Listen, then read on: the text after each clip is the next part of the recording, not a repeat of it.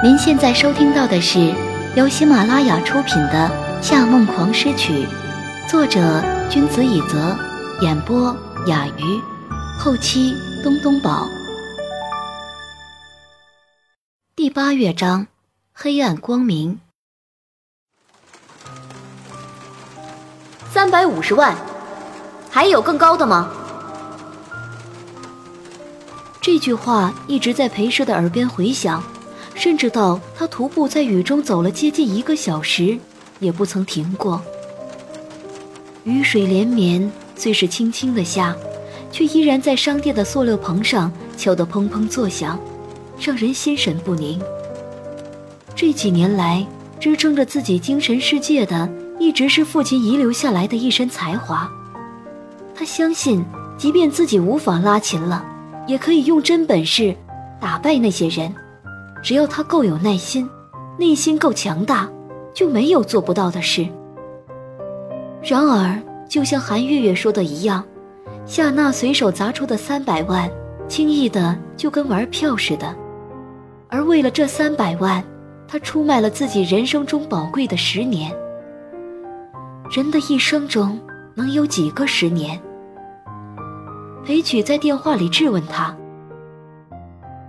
没错，种田组在日本确实势力强大，但如果他们真那么有信心，能一口气弄垮生夏，又怎么会和你做交易？他们都不自信的事，你反倒自信起来了。好，退一万步说，就算他们干掉了盛夏，一旦三川少爷和你不再是情侣关系，老爷子也一定不会再保你，到时候你又被揭发。”会有什么下场？自己知道吗？他一口咬定说：“那不可能。”可是心里却很清楚，纵然他有满腔狂妄的自信和勇气，对那些手握大权、玩着金钱游戏的人来说，这根本比空气还要透明。漫天的雨是从天而降，沉甸甸的大雾。风吹过泥泞的街道，将这层雾掀起了一层又一层的浪。地铁站挤满了人，每个人的眼神都浮躁而不耐烦。有一个穿着厚厚外衣的街头艺人，在拉奏小提琴。非常凑巧的是，他拉的曲子正是夏娜考韩月月的那首《圣母颂》。他一个人孤零零地站着。琴盒随性地摆在地上，里面除了斜飞侵入的雨水，就只有几个零散可怜的硬币。可是他却丝毫不在意，相当入神地闭着眼演奏，任由脸颊被冷空气冻得通红。他的琴艺并不太好，没什么技巧可言，偶尔音节还有错漏，可是他如此自由地站在秋雨中。任性的演奏着自己喜欢的曲子。裴时忽然发现，这才是一个艺术家最幸福的时刻。他停下来，给了这个女孩一些钱，听她一直将圣母颂拉下去。女孩只有十七八岁，睁开眼发现有人在认真的听自己拉琴，眼中写满了单纯的喜悦之情。可是，眼前这个听自己拉琴的姐姐。却好像一直在流泪。是是我拉的太糟糕了吗？女孩小心翼翼地说：“不不。”裴师摇摇头，眼睛发红的笑着：“很美，真的很美，我很喜欢小提琴。”居然会有人听自己音乐到流泪，女孩受到了很大鼓舞，继续充满感情的演奏。酥软的雨丝，沼泽风的清新，凉凉的秋意，都渗透到世界的每一个角落。裴时抱着胳膊站在雨里，听着这纯粹的、不带一丝杂质的音乐，放纵自己，无声地哭了起来。很久以后，有黑影照在了头上，他这才有些慌乱地抬头，看见了伞下的三川光。还有他身后不远处的一群黑衣组员。他屏住呼吸，不让自己发出鼻音。组组长，你怎么会在这里？孙春光垂头看着他，用戴着戒指的大拇指轻擦他的眼角。你哭了？我没哭，这是雨水。泪有温度。孙春光又擦了擦他的眼角，裴时有些尴尬，一时只有沉默。孙春光似乎感冒了，声音有些沙哑。刚才小曲把所有的事情都告诉我了，你应该早点跟我说的。你父亲的琴，我可以帮你买。买了琴，又有什么用？裴时眼神空洞的看着前方，孙春光没有直接回答他的话，只是微笑的说：“小诗，你一直都很喜欢音乐，不知道对歌剧有没有了解？只了解一点。十八世纪初，意大利正歌剧墨守成规，毫无变动，观众们觉得无聊又乏味，从没落到彻底死亡。”音乐界陷入了一段时间的黑暗期，不过没过多久，格鲁克歌剧的改革就在当时的音乐界掀起一阵飓风，再次复苏了歌剧艺术的辉煌。所以呢，裴时有些迷茫地看着他。历史永远在重复，也永远与组成历史的我们紧密相连。孙春光顿了顿。失明的眼看上去竟是意外的清澈。所以小事，不要害怕从黑暗中走过，因为黑暗的尽头永远是光明。裴时抬头看着他，雨水在他身后淅淅沥沥的落下，白腾腾随风飘摇，把伞下的小小世界都团团包围了起来。他脸上的笑意更深了。捏了捏他的脸，这话从我口中说出来，比一般人更有说服力，对不对？毕竟我连自己最想见的东西都没见过，但都没像你这样上心。消极的情绪一下被好奇心冲得烟消云散。裴时眨了眨眼，组长最想见的东西，那是什么？孙春光拍拍他的肩。这不重要，以后我再慢慢跟你说吧。黑暗的尽头永远是光明。裴时完全想不到这句话第二天就奏效了。在地铁里浏览新闻的时候，他看见一条新闻：周传月以一千二百万天价买下裴少遗物白色尼尼微。原来这把琴最后还是没有落入夏娜囊中。爸爸的琴能以这么高的价格卖出去，对方一定是他的狂热粉丝。如此一来，也算是一个圆满交代。进入盛夏执行董事办公室，刚想向夏承思汇报工作，他却被眼前的景象吓傻了眼。白色尼尼微居然就这么赤裸裸地摆在一堆文件旁边。裴时竭力让自己保持冷静，但眼中还是有藏不住的讶异。夏先生，这是怎么回事？夏承思若无其事地看着文件，淡淡答道：“哦，一个合作伙伴昨天去拍卖会场买来的，送我当礼物了。”裴时哭笑不得：“送送送你当礼物了？怎么，你喜欢？”夏承思抬眼看了他一下。我不玩乐器，喜欢便宜卖给你好了。裴时差点当场就问出多少钱，回头一想，觉得有可能是陷阱，于是说：“昨天月月也在拍卖会场，她说夏小姐很喜欢这把琴。娜娜，不给她，再送她东西，她都要被宠坏了。你要的话，两百万卖你。”夏承思如此轻描淡写，完全一副不计朋友情谊的无耻无情的商人面孔。现在哪怕一头猛犸象摆在他面前，他也可以平淡地说：“要吗？十块钱一斤卖给你了。我现在就去写支票。”裴蛇走了两步，又退回来。不过，夏先生，我现在突然发现那三百万我用不到，能不能我全部退给你，买你的小提琴，然后改签长约六年？你的意思是说，一百万退给我，用两百万签约金签六年？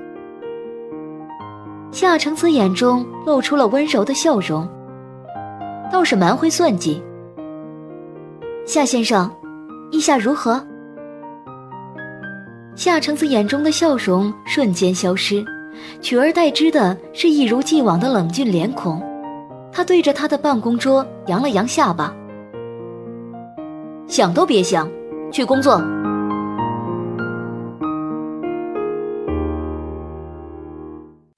您正在收听的是由喜马拉雅独家发布的《夏梦狂诗曲》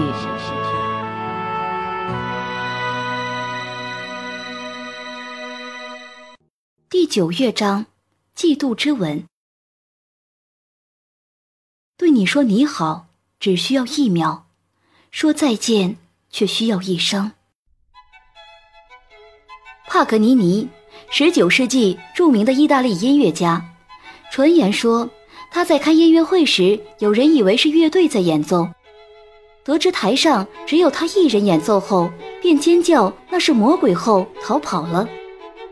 因此，人们都说帕格尼尼把灵魂抵押给了魔鬼，只为换得魔鬼般的小提琴艺和演奏得来的大量金钱。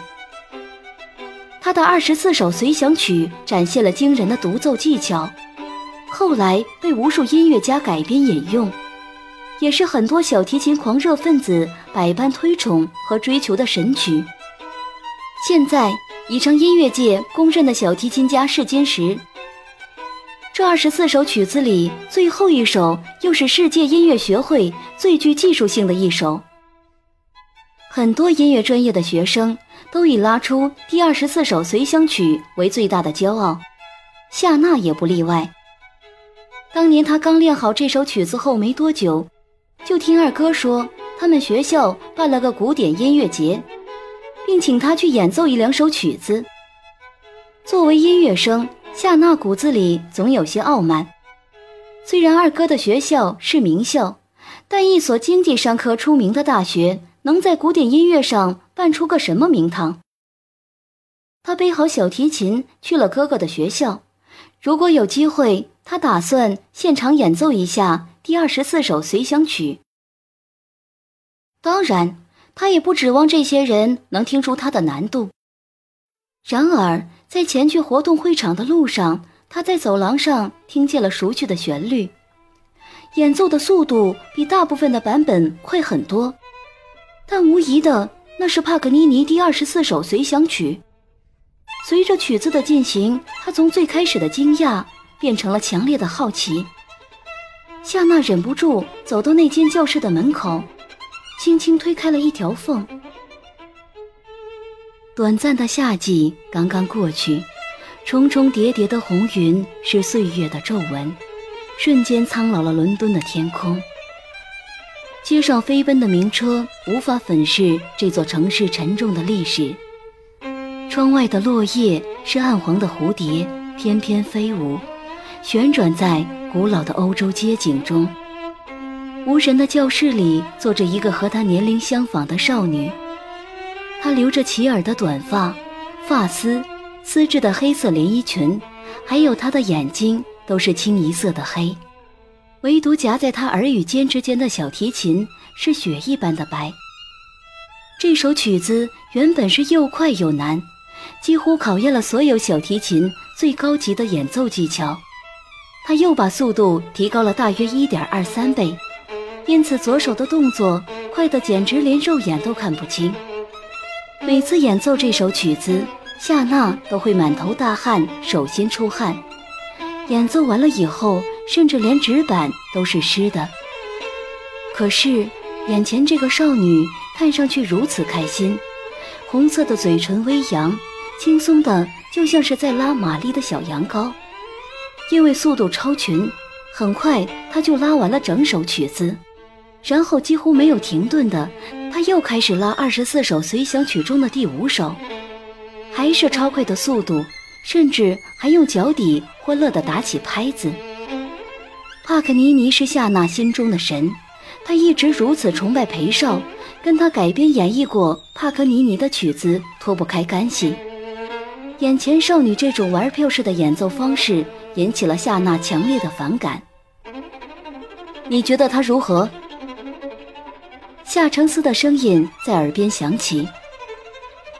夏娜眯着眼睛，微微撅嘴。技巧是不错，但他拉得太快了。他根本不懂帕格尼尼，怎么可以用这种态度对待小提琴之神的曲子？这女生性格很孤僻，已经甩掉了好几个男生了，就只喜欢玩音乐。夏承思看向教室里的少女。对了。她是柯泽的妹妹，叫柯诗，才出国。柯泽的妹妹，夏娜的嘴几乎可以挂油瓶了。柯泽好歹也是音乐世家出身，怎么会有这种散漫的妹妹？柯诗完全没有留意教室外有人在讨论自己，翻来覆去拉了几首随想曲后，又站起来，摆好姿势，重新开始拉第二十四首随想曲。这一次，他没有在笑，也没有提高速度，而是以最原始的方式演奏。最终，夏娜在这次音乐节上演奏的是萨拉萨蒂的《安达鲁西亚浪漫曲》。尽管他知道表演名单里没有科师的名字，但只要一想到科师可能会在音乐节上看见自己表演，他就很不情愿演奏第二十四首随想曲。因为科什最后那次长带演奏，让他脑中不断出现德拉克罗瓦1831年创作的一幅油像肖画。那幅画里，帕格尼尼散漫地拉着小提琴，一身黑色燕尾服几乎要融入黑暗中。整幅画里仅剩的亮色，便是苍白的脸孔和领结，还有幽灵一般的白色琴弓。他似乎早就死了，但小提琴里的音乐还活着。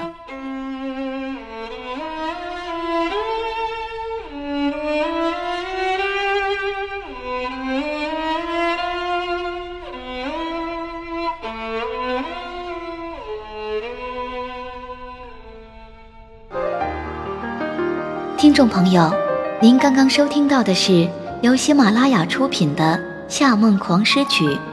作者君子以泽，演播雅鱼，后期东东宝。更多精彩有声书尽在喜马拉雅。感谢您的收听。